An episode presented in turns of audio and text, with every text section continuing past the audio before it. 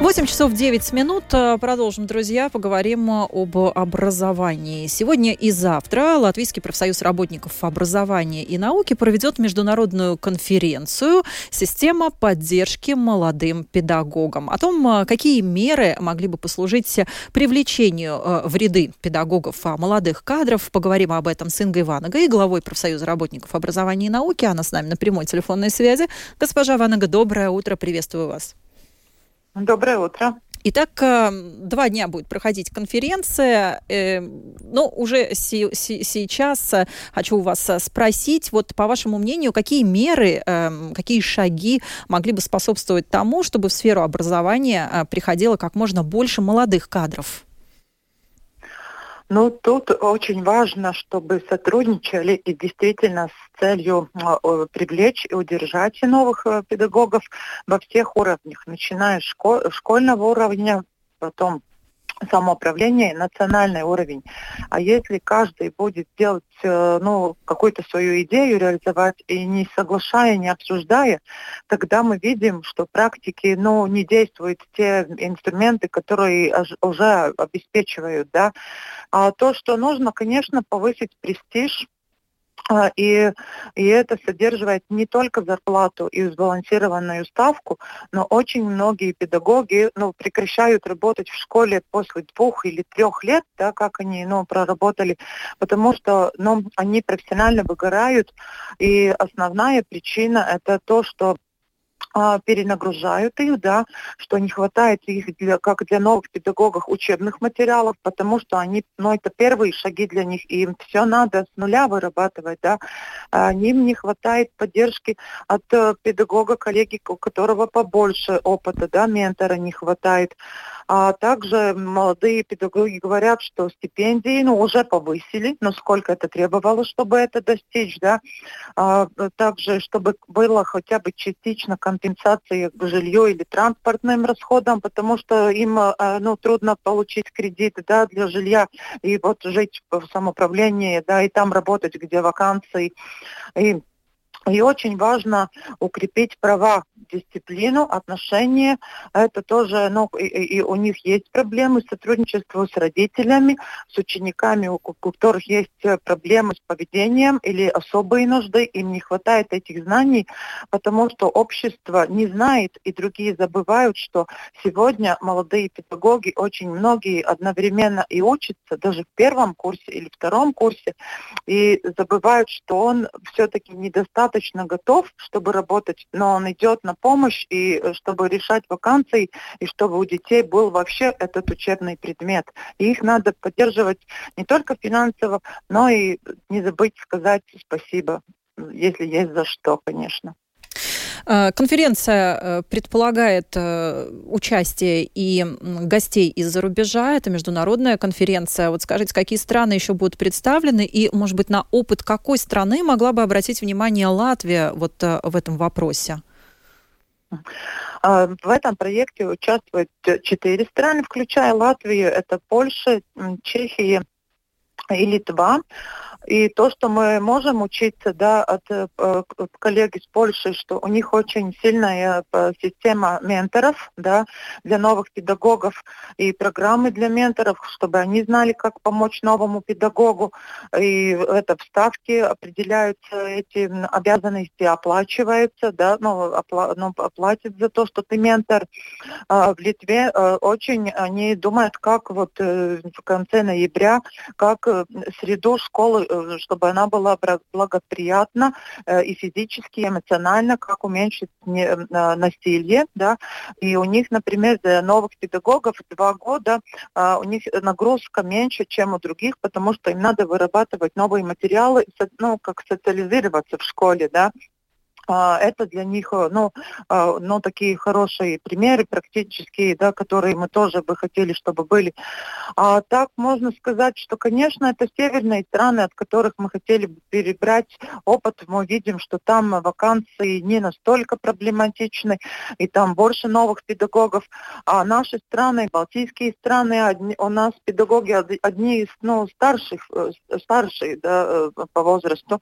А, ну вот, да, такие, но сегодня сегодня мы будем слушать наших коллег, а какие у них поддерживающие механизмы во всех этих уровнях, школа, самоуправление, национальный уровень, они будут презентовать ну, свою практику, а также самое и мы. И, и будем, а, ну, будет дискуссия, что еще дальше, да, как, как помогать новым, а, новым педагогам. Вы упомянули такой очень важный фактор, а, фактор безопасности, одно из главных условий вообще, конечно же, всего процесса. И, как я понимаю, этот вопрос будет сегодня в том числе обсуждаться, как вы выше упомянули, но э, вы как раз-таки накануне с таким достаточно эмоциональным э, постом выступили в социальных сетях относительно э, темы безопасности и насилия, которое, к сожалению, вот довольно часто э, наблюдается. Увы, последние случаи Резекне, Слока э, заставляют задуматься о том, а что на государственном уровне, на уровне самоуправления можно сделать для того, чтобы таких случаев стало как можно меньше. Этот вопрос актуален для всех четырех стран, и в Чехии особо, у них тоже, да, недавно был случай в университете. А, тут нужно Э, то, что так, как, это проблема всех, как я сказала, да, тут нужно действовать быстро, а не продолжать обсуждать так или иначе, да, э, ситуации. Настолько у нас проблематична, что должны быть изменения, э, ну, быстрые в, в законе, да, по образованию, в законе по правам э, ребенка, да, и надо повышать ответственность родителей, и надо дать права э, директору, э, ну, чтобы он мог решить, принять решение, э, что ученик, который ну, был насилен к другому, что он не может находиться в школе, а на сегодняшний день такой нормы нету. И, и к сожалению, тут ну, у нас ну, под поддержки мало и в парламенте, и в министерстве. И э, это очень большая проблема, чтобы достичь эти изменения, чтобы согласно с нормативными актами мы могли бы помочь ну, ребенку, у которого ну, ну, есть наклон на насилие, да, ему тоже нужна поддержка, не хватает поддерживающего персонала, а также проблема уже такова, что директору и команде и учи, э, учителей нет достаточных средств, инструментов, как уберечь э, ну, большинство учеников и себя, и коллектива. Угу. И это надо, ну, эти изменения нужны во-первых, директор, чтобы мог сказать, завтра ты не, тебе нельзя приходить в школу, потому что ты угроза, и обеспечить, э, сотрудничая с самоуправлением и другими институциями, поддержку ребенку, да, который ну, насилие ну, реализовал. И и, и, надо, и надо действительно э, превентивно работать с семьями, с родителями, потому что это последствия уже в то, тому, что происходит в обществе. Да, спасибо. И надо, ну, да, спасибо большое. Да, ну я поняла, но для этого нужны э, нормативные акты для того, чтобы регулировать э, все эти вопросы. Спасибо большое. Глава профсоюза работников образования и науки Инга Ванага была с нами на прямой телефонной связи накануне международной конференции, которая сегодня и завтра будет проходить под названием «Система поддержки молодым педагогам». Ну а далее в нашем эфире финансовый блог с Ольгой Князевой.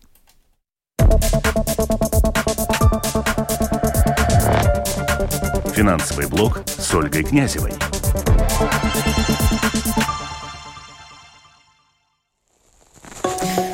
Сделать так, чтобы а, банк можно было сменить так же просто, как мобильного оператора. Реально ли это? Поговорим а, в том числе об этом сегодня в рамках финансового блога. Ольгу Князеву приветствую я в нашем эфире. Оля, доброе утро. Доброе утро, Настя, и все, кто нас слышит. Да, Настя, спасибо, что ты начала уже этот блог за меня, то есть сказала нашу тему. Вчера я с удовольствием послушала, насколько же у нас вообще депутаты готовы биться за то, чтобы у нас в банковском секторе наконец-таки возникла конкуренция, потому что, как заметил один депутат вчера на заседании комиссии, где мы были все это время, сказал он, почему мы раньше этого не сделали, ну, намекнув на то, что конкуренция конкуренции-то по сути нету. И, кстати, что интересно, представители банков тоже с этим согласились. Они сказали, ну да, конкуренции не было, ну вроде как и нам было с этим удобно жить. Ну кто ж спорит. Но что будет? Что хотят сделать? Они хотят депутаты сделать так, и уже в четверг, кстати, завтра все эти пакеты законодательных документов пойдут в первом чтении, то есть это все будет иметь пометку срочно. Э, депутаты хотят, чтобы быстрее начало работать. Конкуренции нет. Почему так было? Потому что если ты один раз взял кредит, переступил порог банка, то все, будешь сидеть в этом банке, как говорится, до окончания кредита. А все почему? Потому что перекредитация это было дорого. Банки применяли комиссию не только при выдаче кредита, но и при рефинансировании. Плюс еще возьмем услуги нотариуса, земельного кадастра, плюс оценка недвижимости. Все это выливалось в вот такую крупную сумму. Есть даже такая цифра исследование Европейской комиссии. В Латвии всего 2% людей, имеющих кредит, э, перекредитовывались, как бы, да, найдя где-то в банках других э, более выгодные условия. А по Европе в среднем, по Евросоюзу, эта цифра почти 35%. То есть мы можем судить по ней, насколько же у нас ситуация была плачевная. Ну вот теперь у нас все будет проще. Я уж не буду мучить наших слушателей какими-то подробностями, но я только скажу, что прямо буквально череда будет изменений, которые касаются удешевления перерегистрации кредита. Потом этот перерегистрацию можно будет сделать онлайн абсолютно. И самое главное, во многих пунктах этих, этого, этих законов, четырех, которые идут в этом пакете более легкой перекредитации, предусмотрено, что банк, от которого уходят, он никак не может чинить какие-то препятствия, не знаю, там, как- как-то шантажировать того, кто от него уходит. То есть, правильно ты, Настя, сказала, все это будет выглядеть практически так, как у мобильных операторов. Если ты помнишь, раньше было очень сложно поменять мобильного оператора. Там, ну, фактически это было невозможно. И тоже человек был привязан. И сейчас э, вот депутаты хотят сделать так, чтобы это было очень просто сделать. И еще, что важно, будет открыта, открыта реклама. Реклама банковских услуг. Она была в какое-то время закрыта, запрещена, когда банки активно этим пользовались. И теперь мы будем видеть эту рекламу банковских услуг, где у кого есть какие-то акции, какие-то скидки. В общем, будем искать более дешевые предложения. Вот так вот я скажу. И что вот если мы говорим о потребителях, фактически это, согласна ты, Настя, что это речь о защите потребителей? Ну, безусловно, конечно. Да. То есть еще хочу сказать, что за что еще взялись наши, наши слуги народа, так скажем. Банки прекрасно, но не у всех все-таки есть кредит, согласись, да, для кого-то это актуально, для кого-то нет. Но в этом году Министерство здравоохранения, оно обязательно э, впустит в жизнь новые, новое нормативное регулирование по введению единого механизма формирования наценки на все рецептурные лекарства. Э, и это тоже очень важный момент. Я бы сказала, это тоже другая часть защиты потребителей. И она касается практически, наверное, всех, потому что, ну, 95% людей, они покупают лекарства либо для своих детей, либо для пожилых родственников, либо для себя. И вот тут вот тоже годами рынок просто жил, вот этот вот рынок жил в таком виде, в котором он есть. А что это значит? Что если у нас аптечные наценки регулируются, то наценки оптовых фирм фирм, они никак не регулируются, и поэтому мы видим вот эту цену на лекарства, которая выше там на 30-40%, чем в Литве и в Эстонии. Это совершенно вот такая, ну, скажем, безобразная ситуация. Мне даже рассказывали сами медики, которые сталкивались с ней. Недавно у меня был на передаче один из медиков, который говорит, что покупает рецептурные лекарства в Латвии за одну цену, и вот он их забыл и приехал в другую страну, и ему продали без рецепта, и цена была на 30% ниже, он, конечно, конечно, этому тоже очень удивился. И завершая вот этот вот, эм, ну не знаю, блок, скажем так, еще одна сфера, которой будет в этом году уделяться пристальное внимание и тоже пойдет все через законодательные инициативы, это наценки торговых сетей. Недавно я узнала, оказывается, что наценки у нас тоже как-то слабо регулируются. Другими словами, они не регулируются никак. И Совет по конкуренции выяснил, что наценки на многие местные продукты у нас в несколько раз выше, чем на импортные продукты. Как это могло получиться в Латвии, я, честно говоря, не знаю. Ну, то есть хорошо, что депутаты каким-то образом открыли глаза.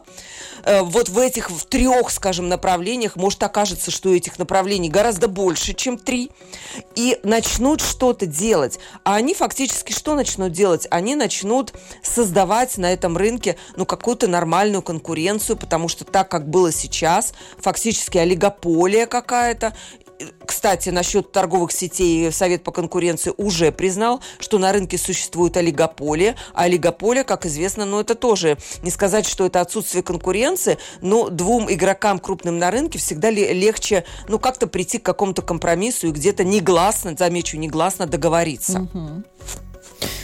Ну что ж, Оль, большое спасибо. Ну, вот... Да, ну, то есть вот так вот по этим, по этим направлениям мы будем обязательно информировать наших слушателей о том, что происходит и как действовать. И ну не забудем, что включена уже программа защиты ипотечных заемщиков, но ничего делать не надо, помощь вам придет автоматически в апреле. Ну что ж, спасибо большое, моей коллеге Ольге Князевой. Следим за новостями из мира финансов по средам в программе «Домская площадь» после 8 часов утра финансовый блог с Ольгой Князевой.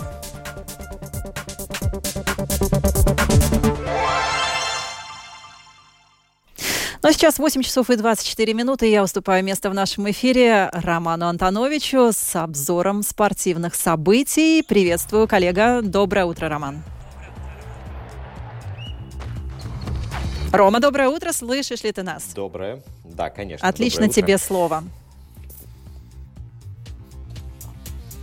Да, мы сначала отправимся в Австралию, где начался Australian Open, и Алена Остапенко провела первый матч. Она э, играла против австралийки Кимберли Бирл, но мы прекрасно понимаем, что значит играть против хозяйки такого серьезного турнира. И, тем не менее, 7-6, 6-1. Таков результат этой встречи. Алена выиграла, причем очень такая интересная, я бы даже сказал, немного странная борьба была, потому что в первом сете Алена 1-0, 2-0, 3-0 сделала, довела счет вот до такого результата. А потом стала играть в кошки и мышки. То ли с соперницей, то ли с судьбой, но дело в итоге дошло до тайбрейка. Вот, и при температуре плюс 31, немного непривычной для Алены и вполне обычной для Кимберли, Алена сумела взять верх в первом сете за 72 минуты.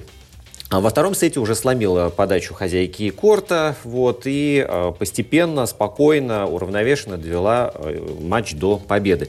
Вообще мне показалось, что в первом сете Алена не работала ногами. Она хотела э, выиграть э, только нанося удары, что очень трудно сделать на турнире такого ранга. Вот. И во втором сете уже Алена начала перемещаться по корту. Это позволило ей наносить точные удары, причем очень неудобные для соперницы э, как для отражения, так и вообще когда эти удары становились э, победными. В общем, э, в итоге что мы видим? Э, Алена, как только начинает выполнять абсолютно все задачи, поставленные тренером, да, не только бить сильно по мячу, но и двигаться по корту, двигаться, как это необходимо делать, то сразу же есть результат. Может быть, это было напряжение первого раунда первой, первой игры на Australian Open. Может быть, увидев слабость соперницы, Ален, Алена хотела особенно много сил не тратить и э, довести дело до э, победы, ну, скажем так, в полруки. Но, как мы видим, это не совсем получилось, вот, и пришлось Алене все-таки перестраиваться и играть уже с нормальным подходом. В любом случае, у нее есть выигранный турнир в Брисбене, сейчас необходимо перестроиться, переключиться, выдохнуть, взять хороший победный темп на длинную дистанцию и играть в свое удовольствие. Алена продолжает Australian Open. Еще одна хорошая новость. Наша горнолыжница Дженнифер Германе в Австрии на текущем этапе Кубка мира по горнолыжному слалому э, заняла, я я специально потом перепроверял, а, но это так и есть. Восьмое место. Это великолепный успех, и э, впервые попала она в десятку на этапах Кубка мира. И я скажу, что это не просто там э, какие-то э, региональные соревнования, это действительно турнир, куда съезжаются лучшие горнолыжницы планеты, и круче могут быть только Олимпийские игры. Вот, пожалуйста, этап Кубка мира, восьмое место. Причем стартовала Германа в первом заезде под 50 номером, и э, ее результат был в первой попытке 14 место, а уже во второй попытке, когда она прекрасно прошла э, дистанцию, можно было смотреть, как соперницы чуть-чуть уступают ей там одну сотую секунды, две сотых секунды. И в итоге Германа э, оказалась на восьмом месте. Год назад для нее этот же этап в Австрии, во Флахау, э, был не совсем удачным. Она первую попытку завершила прекрасно, а вот во второй сошла с дистанции. Но этот сезон для Дженнифер просто какой-то невероятный. Вот 9 дней назад в Польше она достигла лучшего результата в своей карьере. У нее было 12 место. Вот во второй попытке пятое время она показала. А теперь э, на Европейском кубке у нее тоже отличные результаты. И на Кубке мира замечательный заезд. В общем, я хочу сказать, что этот сезон для Дженнифер достаточно успешный, и ну, все у нас э, у зимних спортсменов делается с прицелом на зимние Олимпийские игры 26 года, и э, бобслисты прекрасные. Сейчас вот и Дженнифер Германа тоже о себе громко заявляет. Так что Микаэла Шифрин должна немножко бояться лидер общего зачета и победительница этапа в Австрии. У меня сегодня все. Настя, встречаемся завтра утром в это же время. Рома, большое Домская площадь. Домская площадь на волнах Латвийского радио 4 продолжает свою работу в прямом эфире. Переносимся в Лепую. Там сегодня управляющий Лепойской специальной экономической зоной Улдис Хмелевскис а, будет показывать производство и в том числе а, знакомить а, с планами развития специальной экономической зоны на 2024 год. Мы же господина Хмелевского приветствуем в нашем эфире. Он с нами на прямой телефонной связи. Доброе утро, господин Хмелевскис. Доброе, доброе утро.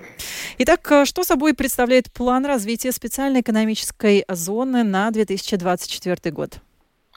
2024 год у нас довольно начинается, можно сказать, новая, новая эра Лепая, потому что в прошлом году э, мы заключили договор о, э, с собственниками электропечи Металлургса, и до 2025 года планируется эту печь э, демонтировать и вывести из э, территории. И э, в начале этого года мы подписали договор с ЦФЛА, первые 10 миллионов, которые будут вложены в инфраструктуру бывшей территории Липайского металлурга с целью трансформировать эту территорию как зеленый современный индустриальный парк. А, за последние 7 лет в Лепае построено 24 завода. Это довольно большое э, количество. Э, современные заводы, э, теплые, светлые, где создано много рабочих мест. И мы видим, что наши инвестора, наши предприниматели требуют уже территории, которые побольше, не, не, не один или два гектара, но требуются уже территории там, 5 гектаров, 10 гектаров, где строятся заводы уже побольше, более современные, более мощные. И с целью, э, понимая, что это требование есть, мы развиваем территорию Металлургса как, э, как новый индустриальный парк, где будут новые рабочие места.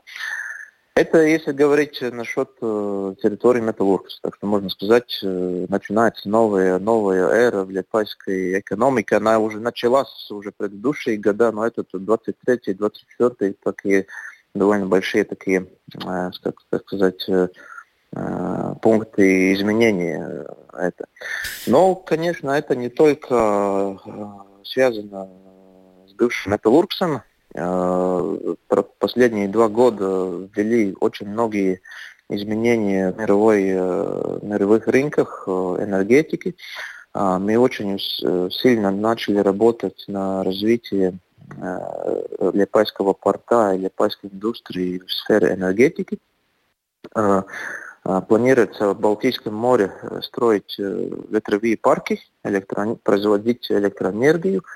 И для этого нужна в портах новая инфраструктура, новые причалы, новые территории. Ну, такая инфраструктура, которая в балтийских портах э, нет ни в Литве, ни в Латвии, ни в Эстонии. И работали с инвесторами и планируем, что в этом году начнется проектирование новой территории, новых причалов э, в Лепайском порту именно для э, строительства ветерных парков. Также, также есть еще проекты, которые связаны уже с использованием этой энергии, как э, производство водорода, как э, производство самолетов э, в Лепайском аэропорту, который уже будет как топливо использоваться зеленая энергия, как водород. Ну, можно сказать, что последние года ввели очень большие изменения, и, и это дает очень большие возможности и нам тоже э, начинать новые индустрии, поднять экономику города города на совсем другом уровне. А, вот про ветровые парки хочу тоже уточнить. А, я понимаю, что рано говорить еще о каких-то конкретных сроках, и пока мы говорим лишь о том, что проектирование начнется в этом году, но, может быть, а, можно уже сделать какой-то прогноз и назвать а, год, когда а, ветровой парк может появиться в Лепое. Мы знаем, что Латвия планирует, э, что до 20 до 30 года должен быть построен ветровой парк э, Элвинд э, в Балтийском море. Э, до 20, 30 год это как, как срок, да. Это значит, что, в принципе, до 28 года, года инфраструктура для строительства этих парков в Балтийском море должна быть в портах готова. Да? Так что мы стремимся, что работаем с частными инвесторами, что до 28 года, года это строительство уже будет будет. А, насколько я понимаю, достаточно серьезные, а, важные шаги будут делаться и в сфере транзитного бизнеса. Что конкретно? Да, ну, Липайский порт работает э, э, в нескольких направлениях э, груза, грузоперевалки очень успешно работает паромная линия, которая соединяет Лепаю с Германией, с Травмюнде. Э, городом, и э, это дает возможность нашим предпринимателям и заводам экспортировать свою продукцию в всю Европу. Мы посчитали, что каждый год э, через эту паромную линию проходит груз стоимостью 4 миллиарда евро. Это, это очень большая сумма, очень большая ценность этого груза, и мы планируем и начинаем работу на реконструкцию этого паромного причала, чтобы это сообщение можно было развивать и чтобы можно было э, безопасно обслуживать паромные линии. А также в этом году планируется создать эксплуатацию новый терминал в Лепайском порту, э, экспорт питьевой воды нам как бы привыкли, что вода это очень легко, просто открываешь кран, она тебе течет. Но есть регионы в мире, где питьевая вода не так доступна, э, ее дорого э, получить, и, и это дает возможность нам экспортировать то, что у нас есть, наш природный ресурс, питьевая вода. Планируется, что мощность этого терминала создаст примерно 3 миллиона тонн в году. Это довольно большой объем для Липайского порта, который даст возможность э, порту расти. Ну что ж, спасибо большое. Благодарю Гулдеса Хмелевскиса, руководителя специальной экономической зоны, о планах развития на будущий год. Говорили мы с ним только что в программе «Домская площадь». Ну а далее поговорим об антибиотиках, а в рамках рубрики «Простыми словами».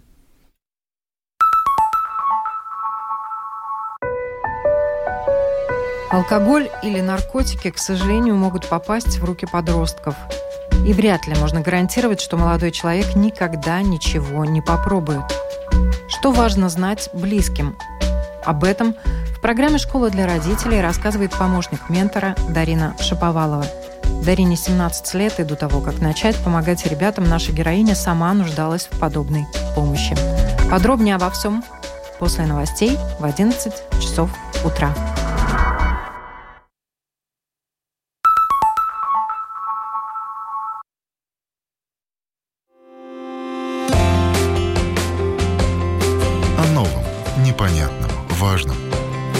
Простыми словами. На Латвийском радио 4. Ну что ж, друзья, как э, мы уже не раз э, сообщали в рамках нашей программы, в Латвии объявлена эпидемия гриппа. Не все люди обращаются к врачам, если чувствуют недомогание. Некоторые начинают заниматься самолечением. Это не всегда плохо, лечиться надо, но сегодня мы хотим все-таки а, поговорить о необдуманном применении антибиотиков. Когда вообще может пойти речь об антибактериальной терапии? Как специалисты определяют, что бактерия в организме есть, и если назначены антибиотики, как это делать все-таки правильно? Об этом в ближайшие 15 минут а, поговорим с Мариной Талапиной в рамках ее рубрики простыми словами. Марину приветствую в нашей студии. Марина, доброе утро. Всем здравствуйте. Ну что ж, в последнюю нашу с тобой встречу мы говорили о том, что не нужно водить больных детей в детский сад.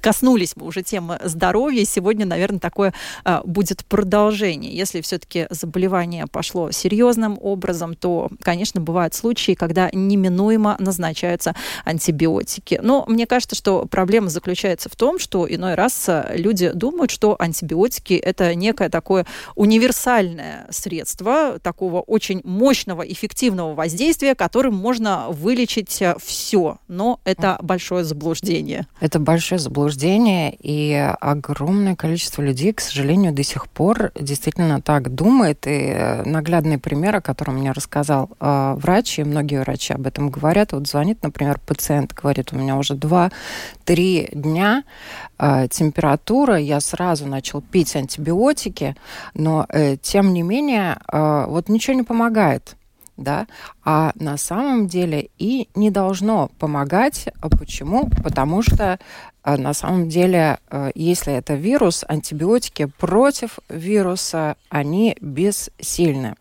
И э, тут в борьбу вступают непосредственно иммунная система, э, накопленные витамины С, Д, э, цинк, э, вот, ну и, собственно, вся наша иммунная система э, противостоит э, вирусу, и обычно вирус длится 3-5 дней, ну и э, вот если сам вирус естественно, может протекать по-разному. У кого-то э, сложнее, у кого-то проще, в зависимости от того, есть хронические какие-то заболевания у человека или нет.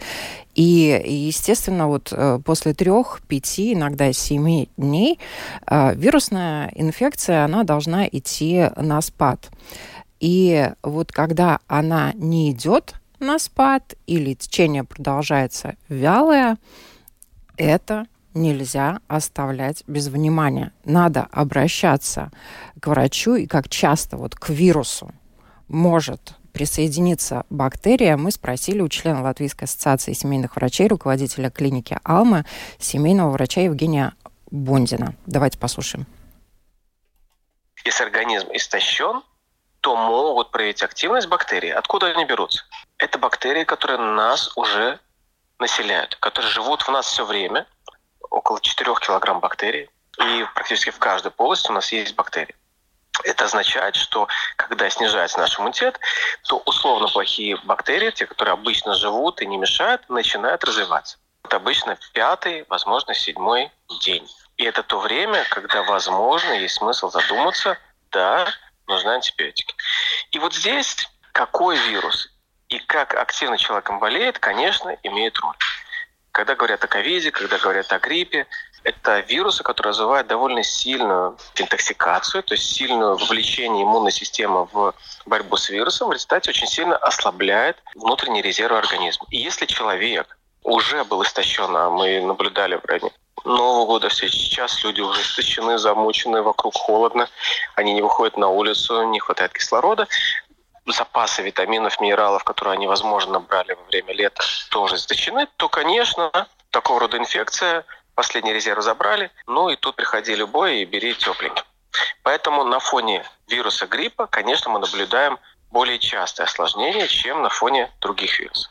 Однако нельзя сказать, что это обязательно каждый второй или каждый третий. Нет. Это все равно оценивается индивидуально, и я бы сказал, что больше половины людей, даже две трети, чаще переносят грипп, и после этого нет необходимости принимать антибиотики. Ну, то есть в любом случае, если э, есть подозрение на то, что эти бактерии существуют, то прежде всего нужно сдать анализы. Правильно я понимаю? Только таким образом можно определить.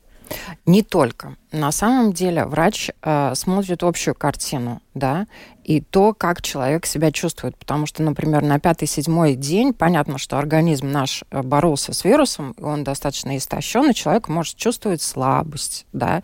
Некоторые эту слабость могут э, путать, ну, с продолжением болезни. Или наоборот, человек температура спала, да, и болезнь, может быть, перешла в такую вялую текущую фазу, да, и ну, вроде как температуры нет, мне полегче, да, а на самом деле, да, надо обратиться к врачу, если все-таки э, что-то не так беспокоит, и э, врач уже э, будет определять, да, как врачи определяют. Они смотрят общую картину, да, и э, также, естественно, анализы тоже, они подтверждают, но не всегда. Анализ является стопроцентным подтверждением того, что антибиотики применять надо. То Давайте... есть надо общую картину смотреть. Надо смотреть общую, да. И э, то, как себя человек чувствует, то, какие симптомы у него еще остались, то э, какой-то вирус в том числе, какой он урон нанес э, организму, потому что есть вирусы более токсичные, и, соответственно, больше э, надо работать над тем, чтобы выводить вот эти продукты распада вирусов, да, из организма, это тоже тратится на это все энергия, вот. И, ну, на самом деле, э, врачи, э, вот доктор Бонтин нам рассказал э, на конкретном случае, как медики определяют э, и какую роль в определении бактерий играет тот же анализ крови, про который ты упомянула. Ну вот на прошлой неделе у меня был конкретный случай. Женщина резко заболела, резкая слабость, резкая головная боль, температура. Через три дня ей стало лучше, а еще через два дня, несмотря на то, что вроде бы улучшилась температура и упала слабость, то появился жуткий кашель, насморк, забит нос, и это продолжалось еще 7 дней. То есть мы видим изменение течения. Стало лучше, стало хуже. То есть так называемая вторая волна. Это раз. Второе – добавление осложнений. Ну, если мы слышим шумы в легких, что может наводить на мысль о воспалении легких, то, конечно, независимо от того, какое это воспаление легких, в данной ситуации рекомендовано назначать антибиотик. Если мы видим, что все было хорошо, и у ребенка, например, появились э, атиты, то есть воспаление среднего уха с двух сторон, это тоже осложнение, которое требует уже, возможно, антибактериальное лечение. То есть мы говорим о клинике, то есть осложнения, те, которые мы видим. Ну и третье состояние, наступил пятый, седьмой день, восьмой, и человек не выздоравливает. Да, он вроде бы не так сильно, чтобы умирает, уже вроде бы не так сильно болит голова, и температура 38-37, но он не выздоравливает. То есть мы тоже говорим о затяжной болезни, соответственно, оно требует уже другого подхода. Это если мы говорим о клинике и об э, течении времени. Второй вариант – это анализ крови, по которому тоже можно напрямую оценивать, какая же инфекция сейчас протекает, однако никогда не опирается только на анализ крови. Ну и, э, естественно, врач смотрит, назначать антибиотики или не назначать. И не всегда, вот, э, как я уже сказала, стопроцентно а, подтверждение анализа может свидетельствовать о том, что антибиотики нужны. Если человек чувствует, э, что он не настолько себя плохо чувствуют, да, там, помогают справляться дополнительные лекарства, которые снимают симптоматику, заложенность, кашель, да, не все так тяжело, да, тогда можно, возможно, обойтись и без антибиотиков. Есть такое еще пограничное состояние, да, когда доктор и сам пациент вот выжидают, выжидательной позиции, а стоит ли антибиотики все-таки употреблять, потому что антибиотики, как ты уже в самом начале нашего разговора обозначила, это достаточно серьезное э, химическое средство, которое бьет по всей нашей иммунной системе. И если мы, например, боролись с вирусом, то нам надо будет еще понимать, что антибиотики бьют по всей нашей иммунной системе, по всем этим бактериям, в том числе и хорошим, которые э, вырабатывают, например, витамины в нашем организме, да, которые тоже нам помогают бороться. И которые потом впоследствии нам же самим нужно позаботиться о том, чтобы их компенсировать. Да, и тут очень сложные вообще моменты по поводу того, как э, употреблять антибиотики. Ну вот представим ситуацию, врач нам назначил антибиотики, мы не занимаемся самолечением, да, мы не берем вообще во внимание то, что у нас есть какие-то антибиотики, оставшиеся от других э, заболеваний, их мы вообще во внимание не берем, потому что они могут быть э, э другой направленности, там, широкого спектра, узкого спектра, там, э, от живота, естественно, они от горла не помогут, да, там, локализация может быть разная у антибиотиков и так далее. И соответственно, мы берем во внимание только вот сегодня антибиотики, я надеюсь, что люди уже понимают. Если врач назначил и э, понимаем, что надо, чтобы э, воспаление легких э, не добило нас, не развилось во что-то совсем плохое, да, и надо пропить курс антибиотиков. Его надо действительно пропить курсом да, надо пропить до конца. Почему? Потому что если мы начали, нам стало легче, и мы подумали, а, ну, все, можно уже не пить, на самом деле остались э, в нашем организме бактерии, которые запомнили эти антибиотики. Если в следующий раз э, придется опять э, бороться с каким-то заболеванием бактериальным, и нам назначат эту же э, антибактериальную терапию, они будут просто невосприимчивы То есть к этому антибиотику. такая так называемая резистентность. А, да, она вот таким вот образом и возникает, если не пропить курс. Затем есть также а, момент а, того, что желательно а, принимать антибиотики по определенной схеме. Вот если надо три раза в день, то пьем три раза в день, желательно в одно и то же время. А, надо лекарства запивать простой водой, стаканом Э, можно комнатные температуры, можно чуть-чуть теплее, да, но этот стакан должен быть выпит. То есть вот ни это кофе, вот все молочко, чай, кефирчиком. Ни сок, молочко, кефирчик можно только после э, про, прошествия четырех часов э, молочные, молочно-кислые продукты, если вам назначили антибиотики, их можно пить только вот, ну, с таким интервалом не раньше, потому что они Э, э, делают антибиотики слабее, uh-huh. да, вот это воздействие, которое должно произойти, там, ни кофе, ни чай, желательно все-таки э, делать такие хорошие интервалы для того, чтобы пропивать. Потом Э, не употреблять, конечно же, алкоголь э, во время курса лечения. После приема антибиотиков э, восстановить кишечную микрофлору. И такой э, момент тоже, если э, некоторые думают, мы начнем сразу вот э, восстанавливать параллельно, да, э, многие врачи говорят, что на самом деле не надо Угу. Параллельно пропили, ничего. Пропили, и... да, убили микрофлору, да, убили, и потом восстанавливаем. восстанавливаем. Восстанавливаем, да. И надо понимать, что антибиотики, а, почему врачи все больше и чаще об этом говорят, они а, Мало того, что они убивают э, нашу полезную микрофлору, которая состоит из бактерий, да, они еще на самом деле э, ну, очень э, сложно и долго выводятся из организма иногда. И это тоже нагрузка на почки, на печень и так далее. Поэтому антибиотики пьем только по назначению врача, только когда в этом есть необходимость.